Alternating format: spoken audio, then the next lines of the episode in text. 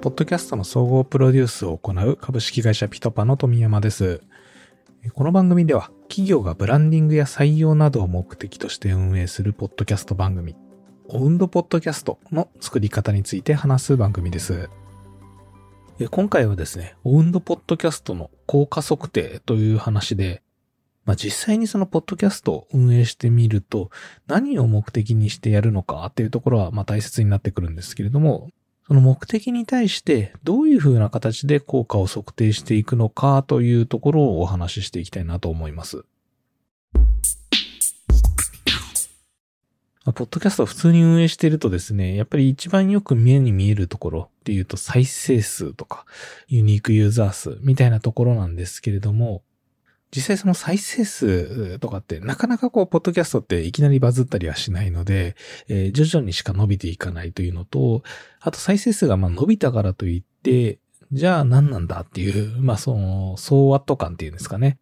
本当に当初課題としてたことが克服できているのか、目的が達成されているのかっていうのが、なかなかやっぱ再生数の伸びとかだけだと、えっ、ー、と、見づらいかなというふうに思っています。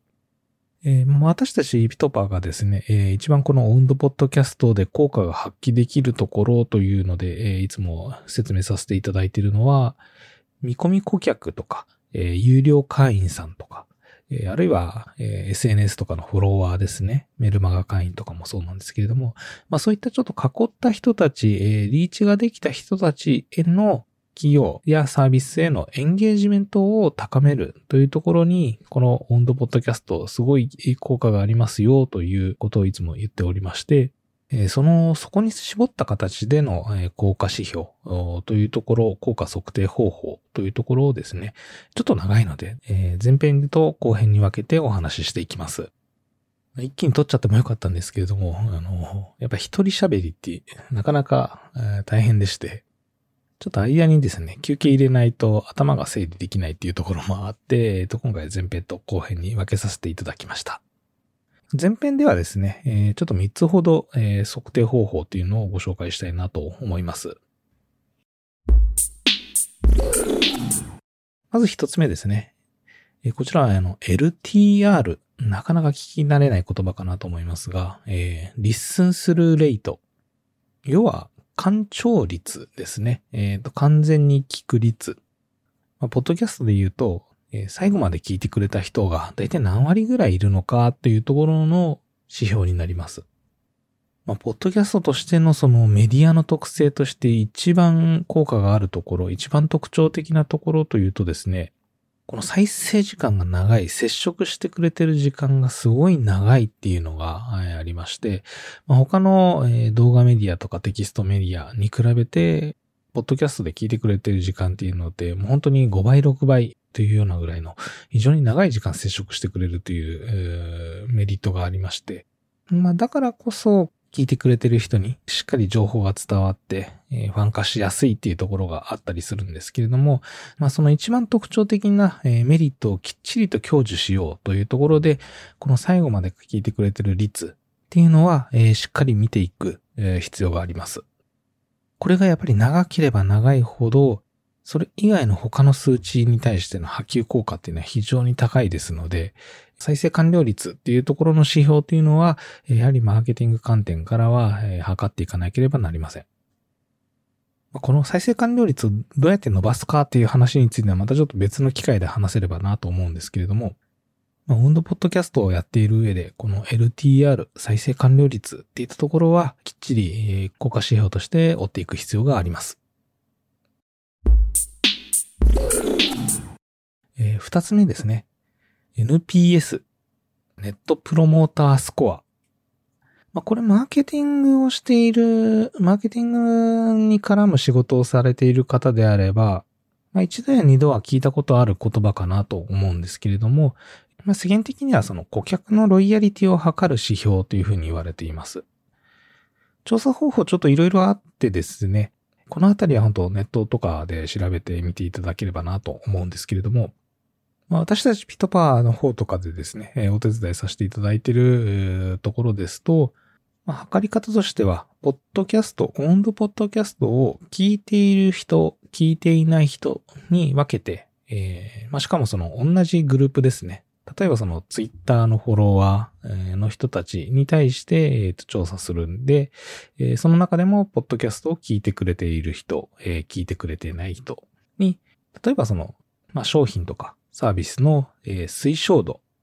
これの商品についてあなたは、えー、他人に勧められますか？みたいな質問ですね、えー。そういった推奨度でしたり、あるいは競合の商品と比較したときに、他の商品、競合の商品に比べて自社の商品の好感度、いいと思う、好きであるっていうところの好感度がどれだけ上がったのか。あとは、継続購入の意向。まあ、これも商品にはよってはくるんですけれども、まあ、消耗品だったり何回も買うリピート商品だったり、えー、みたいなものとかは非常にこの辺有効的なんですが、えー、また次も、え、このサービス、この企業のものを購入したいと思うかどうか。あとはなんか選択肢とかを設けて、このブランドに対するイメージ、え爽やかである、安心である、誠実であるといったような、まあ、えー、いくつかのその企業が求めているようなイメージ、ブランドイメージを選択肢としたものがちゃんと選ばれているかどうかっていうのをですね、そのポッドキャストを聞いている人と聞いてない人で調査をして、その差分がどれだけ上がっているのかっていうところを、この NPS、ネットプロモータースコアというのの調査としてやることが結構多くなっています。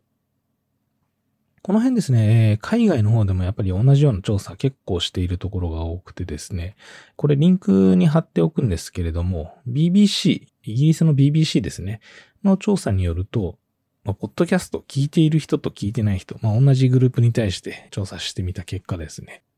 認知度で89%、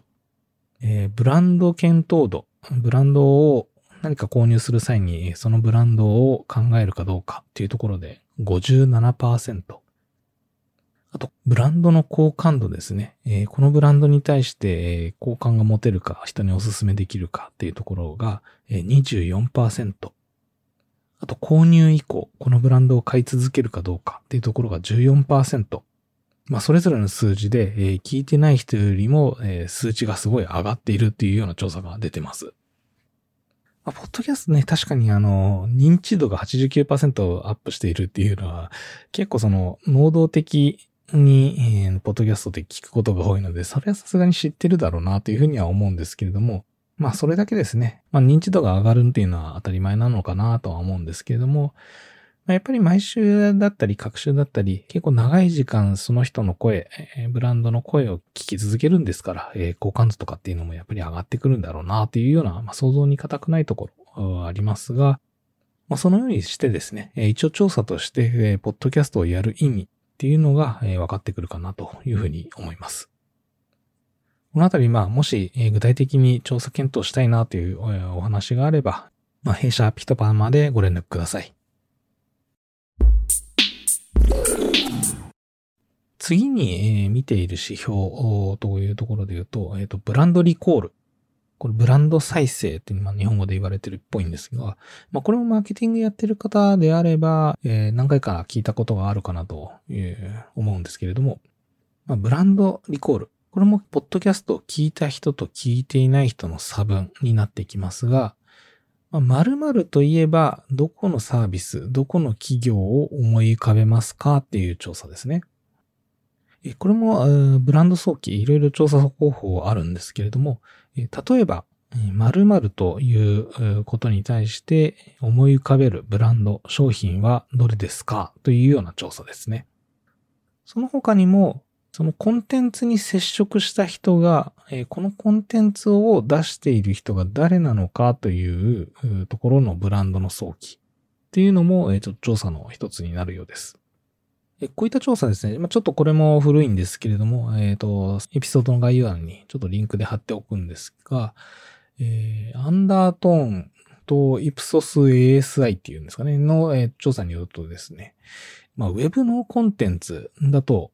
例えばそのブログとかで、えー、ノウハウ記事とか書いている、まあ、企業さんが、えー、まあ、コンテンツマーケという形で、えー、よくやってるかなと思うんですが、まあ、そのコンテンツを読んだときに、えー、どこのブランド、え、どこの企業が書いてるのかっていうのが、ちゃんと理解している、えー、想起できているかどうかっていうのが、だいたい7.4%ぐらいらしいんですね。それに比べて、えっ、ー、と、ポッドキャストでコンテンツを消費したときに、それが誰が喋ってるのか、どの企業が喋ってるのかっていうのが、わかるのが、だいたい80%ぐらいらしいです。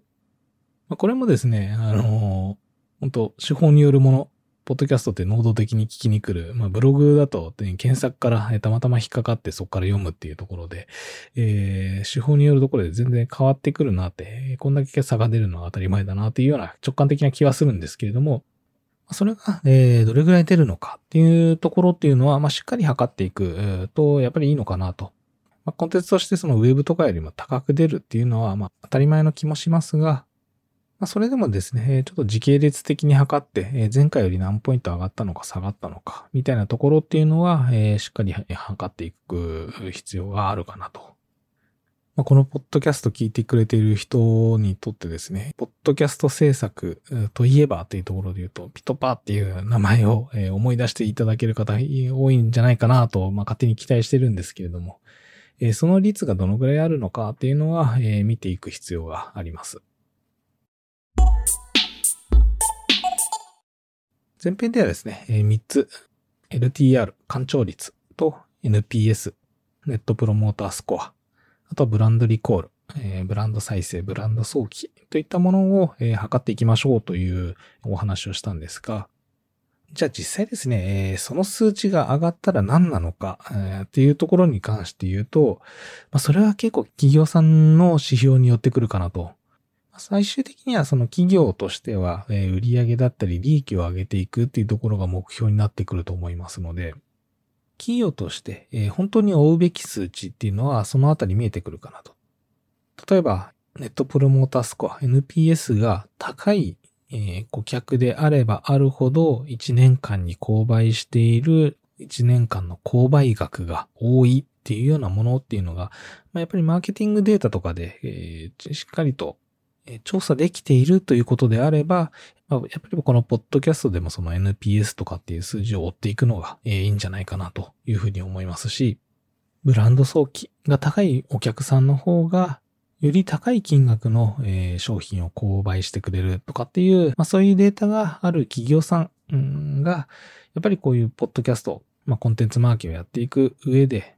ベースの何の指標を追うのが必要なのかっていうところを見極めて、まあ、それがポッドキャストでも取れるのかどうかっていうところっていうのを、まあ、ちょっと考えながらですね、まあ、運営していくと、ポッドキャスト何のためにやっているのかっていうところが、えー、しっかり明確化されていくかなと思いますので、まあ、こういった、えー、効果測定の方法、えー、参考にしていただければと思います。え続きはですね、え後編の方で、え聞いていただければと思います。ではエンディングです。